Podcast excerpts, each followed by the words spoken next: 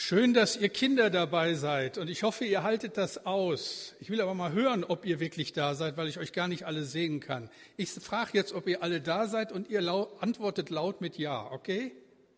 Seid ihr alle da? Ja. Offensichtlich. Schön, dass ihr da seid. Also ich predige jetzt. Wir haben gedacht, das ist mal gut, wenn ihr im Gottesdienst dabei seid, denn wenn ihr in den Konfido kommt, also wenn ihr so ein bisschen größer werdet, dann seid ihr eh hier unsere willkommenen Gäste und dann müsst ihr euch daran gewöhnen, dass hier vorne einer steht und ziemlich lange redet. Äh, heute dürft ihr das mal ausprobieren, mal gucken, ob ihr das aushaltet. Aber wie gesagt, während dieser Predigt werden wir drei Lieder singen und das hilft dann wieder so ein bisschen, sich zu konzentrieren. Übrigens, bei den Liedern dürft ihr sitzen bleiben, ausnahmsweise mal. Es ist ja ein besonderer Tag, dieser Himmelfahrtstag. Er lädt ein, unterwegs zu sein. Viele sind unterwegs. Wirftal ist parallel, die feiern jetzt auch Gottesdienst dort in der Eifel, lassen herzlich grüßen. Viele Männer nutzen diesen Tag als Vatertag, auch wenn sie gar keine Väter sind, radeln durch die Lande und versuchen tapfer fröhlich zu sein. Ein besonderer Tag, dieser 17. Mai, ein Feiertag, der schon etwas mit dem Vater zu tun hat, aber auf eine andere Art und Weise, als viele Menschen das glauben. Es ist der Tag, an dem vor fast 2000 Jahren Jesus Christus diese Erde verlassen hat und zurückgekehrt ist in die Herrlichkeit Gottes. Er ist seitdem beim Vater und wir werden ihn sehen und dann wird er für die, die an ihn geglaubt haben, die neue Erde und der neue Himmel vorbereitet haben, unsere neue Heimat. Wir wollen an diesem Tag auch vom Vater reden, von dem Vater im Himmel, dem wir so unendlich viel zu verdanken haben den wir heute nicht zuletzt auch mit den wunderschönen Liedern schon geehrt haben und weiter ehren wollen. Ich lese uns ein paar Verse aus einem alten Lied, einem Psalm, der ganz viel mit Singen und Danken zu tun hat. Psalm 108, die Verse 1 bis 5. Ein Psalmlied Davids. Gott, mein Herz ist bereit, ich will singen und spielen, wach auf meine Seele. Wach auf, Psalter und Harfe, ich will das Morgenrot wecken. Ich will dir danken, Herr, unter den Völkern, ich will dir Lob singen unter den Leuten, denn deine Gnade reicht, soweit der Himmel ist, und deine Treue, soweit die Wolken gehen. Und alle, die jetzt schon ziemlich lange in der Gemeinde sind und unsere schönen Lieder kennen, denen sind gleich mehrere Lieder bei diesen Versen eingefallen, die man ja singen könnte. Mit welchem fangen wir an? Ich würde vorschlagen, ich will das Morgenrot wecken, damit ihr auch alle ganz wach seid. Also ihr Lieben, auf geht's. Wir dürfen dabei sitzen bleiben. Ich will das Morgenrot wecken.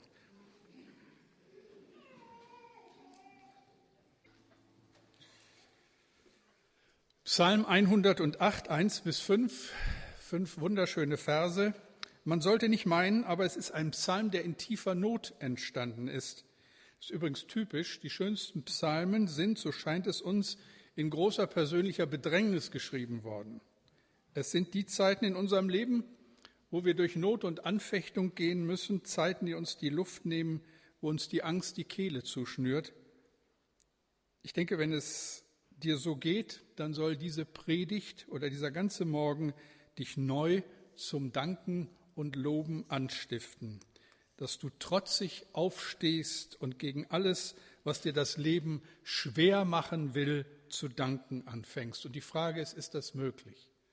Ich behaupte ja weil da jemand ist, der uns wieder durchatmen lässt, weil, jemand, weil wir jemanden kennen, der für uns da ist, der uns hilft, weil er der Herr ist, weil er Gott ist, weil er unser Vater im Himmel ist. Ein Vater, der uns aus der Bedrängnis in die Weite führt. Ein Weg dahin ist der Dank, das Lob Gottes und deshalb dieses Thema Singen hilft beim Danken. Psalm 108, ich weiß nicht, ob ihr es alle wisst, wir haben es sicherlich im Laufe der vielen Jahre schon mal behandelt, aber man muss es ja wieder auffrischen, dann fällt es einem wieder ein. Dieser Psalm 108 besteht eigentlich aus zwei anderen Psalmen. Er ist ein zusammengesetzter Psalm. Also keine Neuschöpfung, sondern eine Neuauflage. Wie ein gutes Buch, das in der zweiten Auflage erscheint und ein bisschen verändert worden ist. Und zwar die Verse 2 bis 6 entsprechen Psalm 57, 8 bis 12 und die Verse 7 bis 14 entsprechen Psalm 60, 7 bis 14. David hat also aus den Teilen zweier bestehender Lieder ein drittes geschrieben, dem Psalm 108. Das finde ich interessant. Warum? Psalm 57 und Psalm 60 sind schwere Lieder. Man nennt sie auch Klagepsalmen. Die wollen wir heute nicht unbedingt näher anschauen. Also alles andere als ein gesungenes Dankeschön. Beide sind geschrieben in großer Not und sie sind ein einziger Hilfeschrei von David, der in der Wüste ist, also auf der Flucht. Psalm 57 schreibt David, als er auf der Flucht vor Saul ist und in der Höhle Adulam Unterschlupf sucht, aus Angst vor Saul und seinen Leuten. Psalm 60 hat David geschrieben, als er gegen ein übermächtiges Heer der umliegenden Aramäer Krieg führen musste. Also warum nimmt David diese beiden Teile und formt daraus ein neues Lied? Ich denke, weil er etwas ganz Besonderes ausdrücken wollte. Aus diesen beiden Teilen, Psalm 57 und Psalm 60, Lieder, die aus einer tiefen persönlichen Not herausgeschrieben worden sind, formt David ein neues Lied, und zwar das Lob Gottes. Und das finde ich bemerkenswert. Aus Klage und Bedrängnis wird Dank und Anbetung. Wenn ich euch das mit nach Hause geben darf heute und wenn ich das selber mit nach Hause nehmen darf, dann ist das schon die halbe Miete. Aus Not und Bedrängnis wird Lob und Anbetung eben Psalm 108. Und das finde ich genial und absolut nachahmenswert. Wenn aus unseren Klageliedern Dankeslieder werden, ein Lob Gottes. Ein Mann hat das praktiziert wie vielleicht kein anderer, einen, den wir gut kennen müssen als Bremer, den Kirchenliederdichter schlechthin, auf den wir so richtig stolz sein können, auch wenn er nicht aus der Paulusgemeinde, sondern aus der Martini-Gemeinde kommt. Aber damals gab es uns noch nicht, sonst wäre er aus unserer Gemeinde gekommen. Äh, 1650 wurde in Bremen Joachim Neander geboren. Kam aus einem ganz liberalen Elternhaus. Die Eltern glaubten nicht an Gott oder hatten zumindest keine persönliche Beziehung zu Gott. An einem Sonntag kam er als Student in die St. Martini-Kirche und wollte sich mit seinen Kommilitonen, also mit seinen Studiengefährten, über den Prediger lustig machen, der als besonders fromm galt. Das gab es also schon 1650. So fromm waren die Zeiten damals offensichtlich auch nicht. Aber wie das dann so ist, er hört sich die Predigt an, Gott spricht zu ihm, und zwar so intensiv, dass dieser junge Mann sein Leben Jesus übergibt. Er studierte Theologie und bekam zunächst keine Pastorenstelle, war also arbeitslos. Er wurde daraufhin Schuldirektor in Düsseldorf. Aber weil er überall von Jesus erzählte, wurde er verfolgt und musste aus Düsseldorf fliehen. In einer Höhle in der Nähe der Stadt fand er Unterschlupf und dichtete hier ein Lied. Lobe den Herrn, den mächtigen König der Ehren. In einer Höhle auf der Flucht. Lobe den Herrn, den mächtigen König der Ehren. Hat es also so gemacht wie David. Aus der Bedrängnis heraus findet er zum Lob Gottes.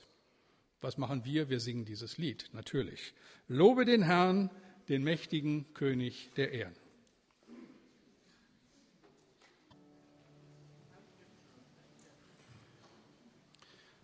Geht euch so wie mir. Ich konnte schon beim ersten Lied nur mit Mühe sitzen bleiben, also bleiben wir gleich wieder stehen. Das hat alles keinen Sinn. Bei solchen Liedern muss man einfach aufstehen. Ist mir gerade sehr nahe gegangen, nochmal dieser Text. Denke daran, was der Allmächtige kann, der dir in Liebe begegnet. Und das ist geschrieben worden, nicht in einer Komfortsituation, sondern in einer Höhle auf der Flucht vor Menschen, die es einfach nicht ertragen haben, dass ein Mensch klare Sache mit Jesus macht und darüber redet. Die Höhle, in der dieses Lied entstand, liegt in einem Tal, dem man viel später zu seinen Ehren den Namen Neandertal gab. Nebenbei bemerkt, der Neandertaler verdankt also seinen Namen einem Bremer Pastor. 1679 ging Joachim Neander zurück nach Bremen und wurde Prediger in St. Martini. Allerdings bot man ihm nur eine Predigtstelle morgens um 5 Uhr an. Selten hatte er mehr als zehn Predigthörer. Wer ging auch schon um 5 Uhr morgens in die Kirche? Doch sein Glaube erschütterte das nicht. Sein Wahlspruch war, ich will mich lieber zu Tode hoffen, als durch Unglauben verloren gehen. Er schrieb ja noch viele andere schöne Kirchenlieder, die ihm den Namen Psalmist des neuen Bundes einbrachten. 1680 starb er in Bremen im Alter von 30 Jahren. Es ist etwas Großes und sehr Schönes, wenn wir danken können, auch in Bedrängnis, wenn uns die Hoffnung niemand nehmen kann, wenn wir erkennen, was Paulus einst so beschrieben hat, Römer 8, 28. Wir wissen aber, dass denen, die Gott lieben, alle Dinge zum Besten dienen.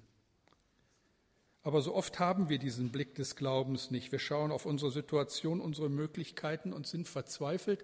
Und Psalm 108 lenkt unseren Blick auf Gott. Und dieses uralte Lied lehrt uns, wir sind nicht die Macher, wir haben es nicht in, der Hand, aber Gott ist da und wir können ihm vertrauen. Martin Luther hat einst gesungen in einem ganz anderen Lied, mit unserer Macht ist nichts getan, wir sind gar bald verloren, es streit für uns der rechte Mann, den Gott selbst hat erkoren. Hören wir nochmal auf den Anfang dieses Liedes, Psalm 108, Vers 2. Gott, mein Herz ist bereit, ich will singen und spielen, wach auf meine Seele.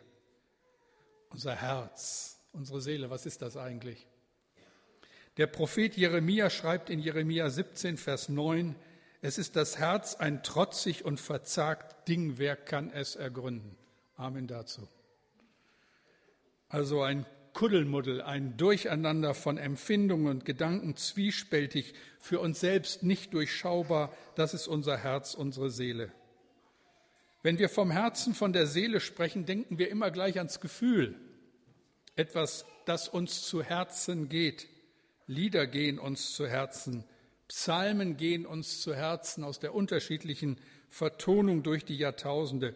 Fromme und weltliche Lieder gehen uns zu Herzen. Und je nach Alter, Geschmack und Erziehung können sie sehr unterschiedlich sein, diese Lieder. Für die einen sind es die Lieder aus dem Musikantenstadel, für die anderen die Songs von Lady Gaga oder den Toten Hosen. Junge Mädchen geraten angesichts von Robbie Williams in Verzückung. Ich bin zu alt, um das zu begreifen. Andere während eines klassischen Konzerts, zum Beispiel Beethovens Violinkonzert in D-Dur, das ihr Herz berührt. Das alles meinen wir mit Herz, aber Herz oder Seele meint in der Bibel viel mehr. Herz, Seele, das bin ich, das ist mein Leben, das ist meine Persönlichkeit. Gott, mein Herz ist bereit, wach auf, meine Seele, bedeutet, das bin ich. Klaus, besinne dich, fang an zu danken, fang an zu singen, fang endlich an, Gott zu loben. Ich glaube, dass schon allein durch dieses Singen, durch Loben und Danken sich unsere Situation verändert. Testet das mal. Wenn es euch so gar nicht gut geht und man so krause Gedanken hat, und du selbst nicht in der Lage bist zu singen, dann mach dir eine schöne Lobpreis-CD an. Das wird garantiert an deiner Stimmung etwas ändern. Und dann kommst du auch selber ins Singen. Oder lies einen der herrlichen Psalmen aus der Bibel. Das ist ein aktives Nein gegen alle Bitterkeit und das Bekenntnis gleichzeitig. Du, Herr, hast mein Leben in meiner Hand, in deiner Hand. Adrian Pless hat so ein feines Andachtsbuch geschrieben, Stürmische Zeiten heißt das bezeichnenderweise. Und in diesen Andachten beschreibt er an einer Stelle von einer Zeit in seinem Leben, wo er aufgrund einer Stresserkrankung nicht am normalen Leben teilnehmen konnte, wo es ihm ganz dreckig ging. Und dann sagt es, gab es für ihn, sagt er, gab es für ihn einen Bibelvers, der ihm damals so unendlich geholfen hat. Zephania 3, Vers 17. Der Herr, euer Gott, ist in eurer Mitte, er ist stark und hilft euch. Von ganzem Herzen freut er sich über euch. Das hat ihn getroffen wie der Blitz. Von ganzem Herzen freut er sich über euch. Der Dank über diese Tatsache hat Adrian Pless geholfen, hat ihn wieder zurechtgebracht, herausgeführt aus der Höhle. Wie schnell vergessen wir, dass Gott die Macht hat. Er hat alles unter Kontrolle. Gott tut das wunderbar. Er lässt uns Schweres erleben, aber wir bleiben in seiner Hand. Und deshalb will ich singen und spielen will mich wie ein Kind diesem Herrn immer wieder anvertrauen. Gott, mein Herz ist bereit, ich bin bereit. Wörtlich steht hier, mein Herz ist fest, ist entschlossen. Ich will dir danken gegen alle Widerstände. Unser Herz ist so schnell ein Ort der Angst. Wir wollen singen und danken, damit es ein Ort der Anbetung, ein Ort des Dankens wird. David ruft sein Herz zur Ordnung, nordet es ein auf Gott hin. Psalm 108, Vers 3. Wach auf, Psalter und Harfe, ich will das Morgenrot wecken. Psalter und Harfe. Jede Generation hat ihre Lieder und ihre Instrumente, um Gott zu loben. Das ist völlig in Ordnung. Und ihr merkt ja sicherlich, wie wir in unserer Gemeinde immer wieder darum ringen, dem vielfältigen Lob Gottes den richtigen Ausdruck zu geben. So vielfältig die Schöpfung, so vielfältig die Musik, so vielfältig die Lieder. Das kann ein wunderschöner Choral sein, gerade haben wir ja einen gesungen, oder ein anderes Lied von Joachim Neander. Wer kennt eins? Zum Beispiel Wunderbarer König, Herrscher von uns allen, lass dir unser Lob gefallen. Auch das stammt von Neander. Oder ein Choral von Paul Gerhardt. Zum Beispiel Du meine Seele singe. Also wir könnten jetzt Lieder en masse singen. Oder eins meiner Lieblingslieder aus der Erweckungszeit. Ich hatte Daniel gefragt, können wir das nicht heute singen? Da meinte er, haben wir letzte Zeit sehr häufig gesungen. Also habe ich darauf verzichtet. Schönster Herr Jesus, Herrscher aller Enden, Gottes und Mariensohn. Von mir aus könnte das die Charts jedes Jahr neu anführen. Oder die herrliche Zusage, die das Lobpreisteam hin und wieder singt. Und ich nehme das wirklich als Zusage und ich liebe dieses Lied. Du bist ein wunderbarer Hirt. Oder ein englisches Lied, das wir gerade gesungen haben, Light of the World. Das ist dann wirklich ein Grund anzubeten. Herrlich, wenn wir die Vielfalt der Musik zur Ehre Gottes erscheinen lassen. Dank macht toleranter. Dank macht das Herz weiter. Psalmen und Harfe, Schlagzeug und E-Gitarre, Deutsch und Englisch und alle Sprachen dieser Welt. Ich bin ja aufgewachsen im Ruhrgebiet, also am Rande des Ruhrgebietes, bin als Kind oft in die Gemeinde in Mülheim gegangen. Das war so unsere Muttergemeinde und das war der Inbegriff von Tradition. So die Gründungsstätte unserer Freikirche. Und das Gemeindehaus in der Ulandstraße, wer es kennt, atmet bis heute Geschichte. Mülheim war immer ein Ort bewahrter Tradition und einer der wenigen Gemeinden in unserem Verband, die eine echte Orgel hatten. Wir haben ja auch eine fantastische Orgel aber die habt längst gemerkt, dass die Töne gesampelt sind und keine echten Pfeifen sich hinter dieser Verkleidung verbergen. Mülheim hatte damals eine echte Pfeifenorgel, das war ein Ding. In den letzten 20 Jahren hat sich Gewaltiges in Mülheim verändert. Man kennt den Raum nicht wieder. Viel mehr Technik als bei uns bestimmt das Aussehen. Gesungen werden vornehmlich moderne geistliche Lieder und das in einer Lautstärke, geht mal bitte dahin, dann kommt zurück, dann sagt ihr nie wieder, hier ist es zu laut, das ist ein anderes Thema. Vor einiger Zeit war ich in der Gemeinde und habe dort einen alten Herrn getroffen, der in dieser Gemeinde schon ältester war, als ich noch Jugendlicher war. Also das ist schon eine Zeit lang, aber da seht ihr mal, wie jung ich noch bin. Also so lang ist das dann auch noch nicht her. Also er ist heute über 80 Jahre alt und besucht noch dank seiner guten Gesundheit jede Gemeindeveranstaltung. Er war gerade am Kopierer und hat Gebetsinformationen kopiert. Und dann hat er mir so erzählt, wie es ihm geht. Er ist mittendrin und freut sich, das sagte er ausdrücklich, über eine nachrückende Generation, die auf ihre Weise das Morgenrot weckt. Eben anders als noch seine Generation. Und an der Stelle muss ich einfach mal euch Älteren in unserer Mitte danken, einer älteren Generation danken, dass ihr die vielen Veränderungen hier in dieser Gemeinde so mittragt. Das ist nicht selbstverständlich. Und das bedeutet uns ganz viel. Und das hat zur positiven Entwicklung dieser Gemeinde entscheidend beigetragen. Dass sich darüber Gemeinde nicht gespalten hat. Dass wir das aushalten. Und dann vielleicht mit der Zeit sogar lieben lernen. Das hat doch was. Vielen, vielen Dank, ihr Lieben, dass ihr das so macht. Das führt mich zu einem nächsten ganz wichtigen Gedanken. Wann beginnt das Lob Gottes? Vor dem Morgenrot. Der Gesang beginnt, wenn es noch dunkel ist. Wach auf, Psalter und Harfe, ich will das Morgenrot wecken. Erinnert mich an eine Geschichte aus dem Neuen Testament, die uns gerade im letzten Taufgottesdienst beschäftigt hat. Paulus und Silas sind verhaftet worden, gefoltert und dann eingekerkert im Gefängnis von Philippi. Das kann man alles in Apostelgeschichte 16 nachlesen. Es ist alles schiefgelaufen, was schieflaufen konnte. Man hat sie verleumdet, nun sitzen sie im finsteren Kerker und müssen sich fragen, wo denn nun Gott ist, der alles so herrlich regiert. Wo ist seine Macht sichtbar? Draußen ist es dunkel und in ihr Herzen ist es auch dunkel. Und dann beginnen sie Gott zu loben. Wann? Um Mitternacht steht da ausdrücklich. Als es am dunkelsten ist, beginnen sie Gott zu loben. Wie Neander in der Höhle, wie David mit seinen zwei äh, Klagepsalmen, aus denen er einen neuen Psalm geformt hat. Mitten in der Nacht beginnen Paulus und Silas Gott zu loben.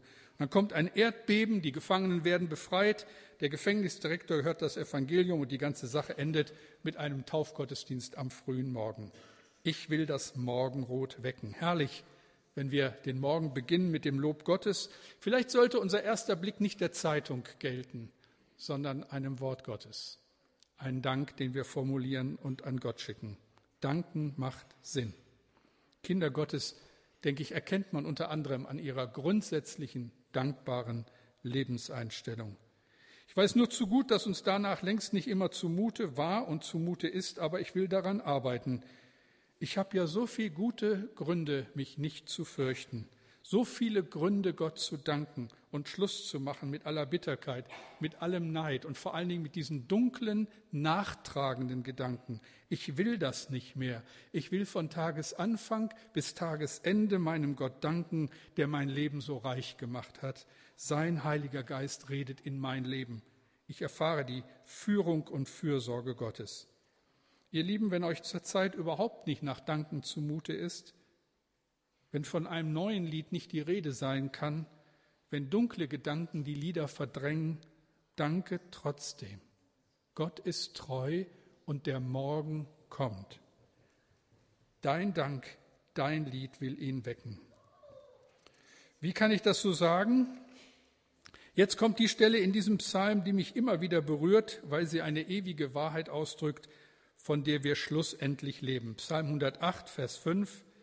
Denn deine Gnade reicht, soweit der Himmel ist, und deine Treue, soweit die Wolken gehen. Jetzt müssen wir singen, da hilft alles nichts. Ist euch auch klar, dieses wunderschöne Lied, Gott mein Herr, es ist mir ernst, dies Lob sei dir geweiht, das wieder genau diesen Vers beinhaltet. Und jetzt steht einfach auf dazu, ich glaube, das ist besser. Wie weit reicht der Himmel, wie weit ziehen die Wolken? Gottes Gnade reicht weit und noch viel weiter. Seine Gnade hat uns gehalten bis auf diesen Tag. Seine Treue hat verhindert, dass wir untergehen.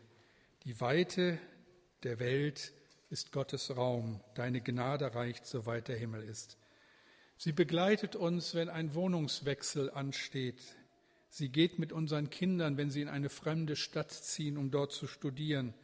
Sie umgibt uns, wenn wir alt geworden sind und unsere letzte Wohnung in einem Seniorenheim finden. Die unverdiente Gnade Gottes.